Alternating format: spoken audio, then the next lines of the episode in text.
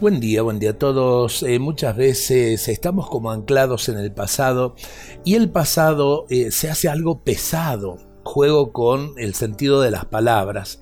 El pasado pesado es aquel que no lo termino de asumir, que no lo termino de superar. Eh, mucha gente se desanima precisamente por esto. No se perdona su propio pasado no perdona el pasado eh, con los seres queridos, a lo mejor las heridas, y nos llenamos de rencores y de resentimientos cuando el Señor nos llama a sanar todas esas heridas.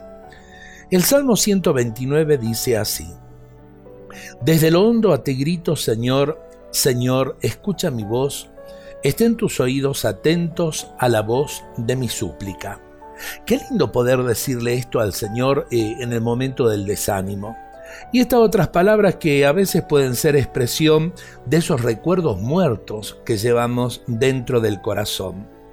Tarde soleada por fuera y gastada por dentro, sembrada de vientos, fragancias antiguas, de recuerdos muertos.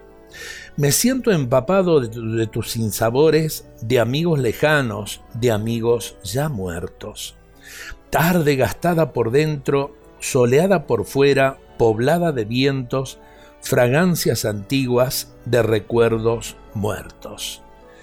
Yo le agregaría a todo esto para no quedarnos eh, desanimados, desesperanzados, para no decir eh, que vamos a comenzar eh, la mañana con mufa. No la empecemos así, no. Tenemos que abrir nuestros corazones y decirle al Señor, gracias por la vida, y los recuerdos del pasado que nos ayuden a asumir el presente y a proyectarnos hacia el futuro. No nos quedemos con los recuerdos muertos. Más bien tratemos de despertar la fuerza de la vida.